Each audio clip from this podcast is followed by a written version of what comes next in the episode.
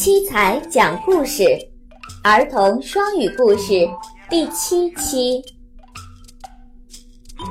坐井观天，Look at the sky from a bottom of a whale. There is a frog. He lives in a whale, and he never goes out of the whale.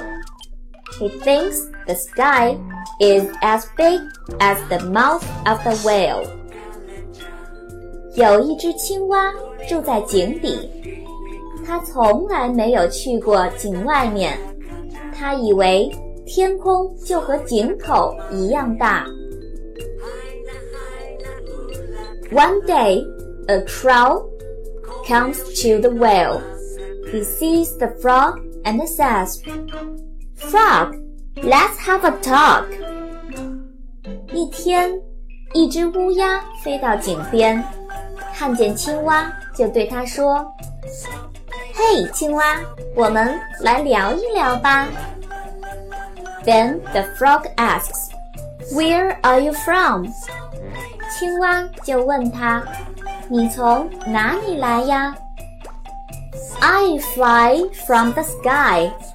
the crow says.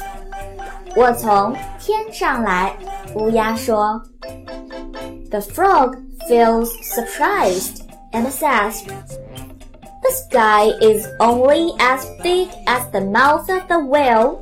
How do you fly from the sky?"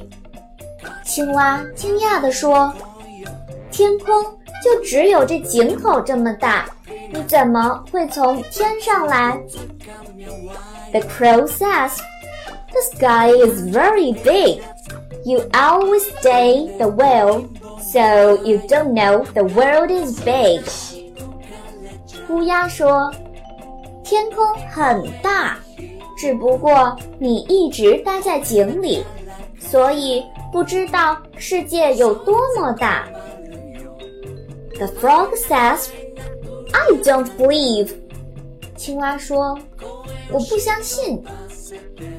But the crow says, "You can come out and have a look by yourself." 乌鸦说：“你可以出来自己看看呀。” So the frog comes out from the well. He is very surprised. How big the world is! 于是青蛙来到井外，它十分惊讶，原来。世界是这么大呀